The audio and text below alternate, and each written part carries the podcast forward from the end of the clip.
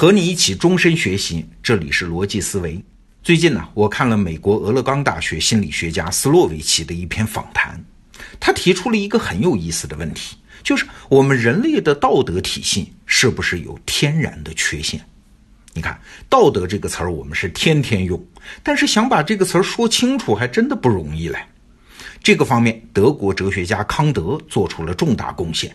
他第一次把道德这个话题用逻辑的语言给说清楚了。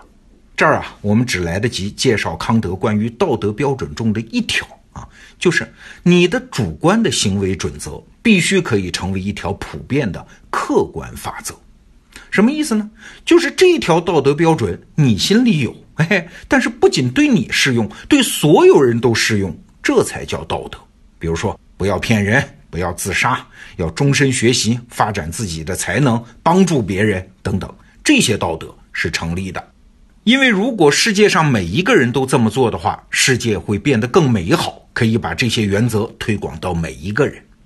但是还有另外一种主观原则，我们心里往往也会有啊，比如说为了自己的国家可以损害别的国家，爱自己的父母可以包庇他犯罪。那在康德的观念里就不能算是道德，因为一旦推广成客观原则，大家都互相侵害了嘛，那整个世界就不美好了嘛。请注意啊，康德的这个道德标准是很苛刻的，他把我们日常生活中很多自以为很道德的行为都排除在道德之外了。比如说，你给中国的地震灾区捐款的热情，超过了给非洲地震灾区捐款的热情。那在康德看来，你只是一种正常的人性反应，不是一种严格意义上的道德行为。你看啊，越近的人我们就越关心，这尚且算不上道德。那今天下面我们要说的这个现象呢，就成了人类道德上的一个重大缺陷了。那是啥？就是人越少，我们才越关心；人越多，我们就越漠视。哎，刚才我们提到的那位心理学家斯洛维奇。就是研究这个现象的。举个例子啊，从二零一一年开始，叙利亚战争带来的死亡人数已经有几十万了，但是全球舆论呢都很漠然啊。直到二零一五年的九月二号，有一个叙利亚的三岁孩子叫艾兰库尔迪，这孩子啊在跟随父母逃亡的过程中被淹死在地中海。哎呀，那张照片一经披露，迅速成为全球新闻的头条。啊，大量的人开始关注叙利亚难民问题。那这张照片呢，我放在这个音频附属的文稿里了。有兴趣的朋友可以去感受一下这张照片的冲击力。那就拿瑞典来说，从二零一一年开始，他就已经开始接受叙利亚难民啊，陆陆续续接受了十六万之多。那瑞典的红十字会呢，还设立了专项的基金来筹集款项，帮助涌入的难民。但是收到的捐款并不多啊，为啥？公众不太关注这个事儿。虽然有十六万人，大概每天呢只能收到八千美元的捐款。但是就在我们刚才说的这个三岁孩子艾兰的照片发布的第二天，这个基金收到的捐款数额一下子就从八千美元涨到了四十三万美元，一天哦，五十倍啊！这就是那张照片的影响力。你看，这是不是一个很大的悖论呢？一个孩子的死亡带来的关注和同情，居然超过了此前几十万人的死亡带来的关注和同情。其实这样的事儿很常见。根据联合国提供的数字啊，现在全世界有六千五百三十万人流离失所、无家可归，在人类历史上是最多的一次。但是又怎么样呢？六千五百三十万，这不过是个数字啊，我们没法想象这些人的痛苦啊。所以，这么庞大的悲惨事实引不起我们做任何行动的兴趣。对呀，为什么我们对一个人可以有巨大的同情心，但是对大规模的暴行和大众的苦难反而无动于衷呢？那根据心理学家斯洛维奇的研究，这和人类大脑的一些机制是有关的。第一个机制啊，叫价值作用，这是著名的心理学家卡尼曼提出来的啊。就是说，在事物的数量少的时候，细微的变化也会吸引我们的注意力；而数量多了之后呢，巨大的变化也不能引起我们的注意。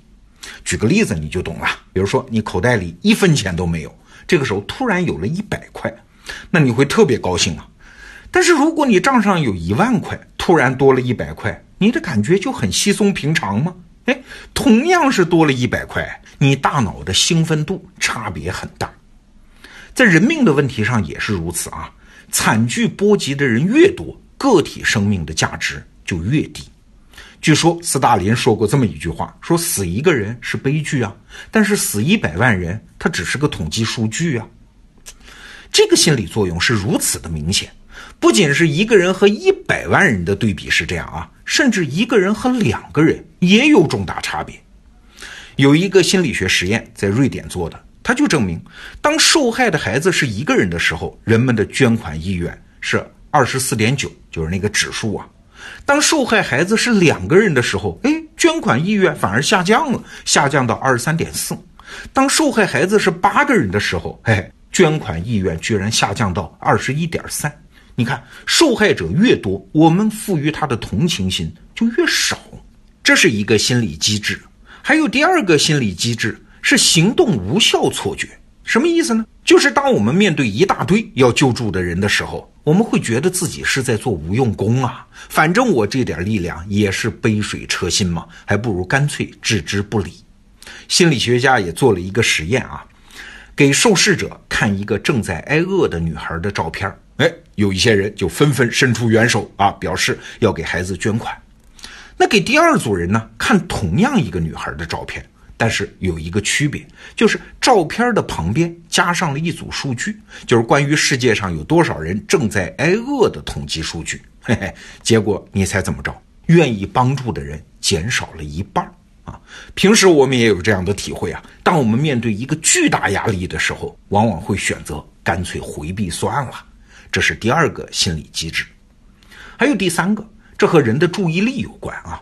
人会更加关注单体的东西，比如吧，我现在让你想象啊，想象一百块钱，你不会把它想象成一百个一块硬币呀，你只会想象成一张一百块钱的钞票。为啥呢？因为单个物体更容易想象，也更容易和我们建立联系，而面对很多人的时候，要想建立起情感上的联系就很困难。那说了上面这些机制啊，说了这么多，就是让我们看到人类道德感和同情心当中的一个天然缺陷。本来一条命就是一条命嘛，很多条命就是很多倍的问题啊。每一条人命的价值都不应该被低估啊。但是事实上，人命越多，危机越大，人类社会就越倾向于忽视它。为啥呢？说到底，这是因为我们的大脑是在小部落时代进化出来的嘛。我们处理不了现代社会那么大规模的陌生人社会问题啊！我们之所以能建设起现代社会，是因为过去几百年人类在什么政治啊、法律啊、市场啊各个方面都建立了一套全新的制度，他们就是为了协调大规模的陌生人协作的。但是我们今天谈的是情感问题，是道德问题，暂时我们还没找到制度性的解决方案来适应这种全新的环境啊。那怎么办呢？哈，一个办法是靠公益组织，他们其实在工作中啊，也利用了今天我们说的这些原理。比如说，他们在募集捐款的时候，往往会强调某个个人的悲惨遭遇啊，越具体越好。比如说，中国希望工程的那个大眼睛的小女孩，但是在花钱的时候呢，哎，在调动那种机构的理性，去尽可能救助大规模的人，这是一个办法。那还有一个办法呢，可能就得靠正在崛起的人工智能了。前面我们提到的那位心理学家斯洛维奇，他就设想人类未来有可能会把道德问题、救助穷人的问题交给机器去处理啊。您想，机器它是执行预先编好的程序的，在他看来，一条命它就是一条命的价值啊，它不会犯我们人类道德直觉的错误。哎，这就是一种人工道德了。我们现在也许很难设想这个情境啊，但是也许它也没有我们想象的那么糟糕。好，这篇文章仅仅是一种设想，供你参考。那明天是周末，这个周末的罗胖精选，我将会把收费专栏吴军老师的硅谷来信和严伯钧的西方艺术课的内容，周六和周日各自选出一期，免费放送给你。好，明天见。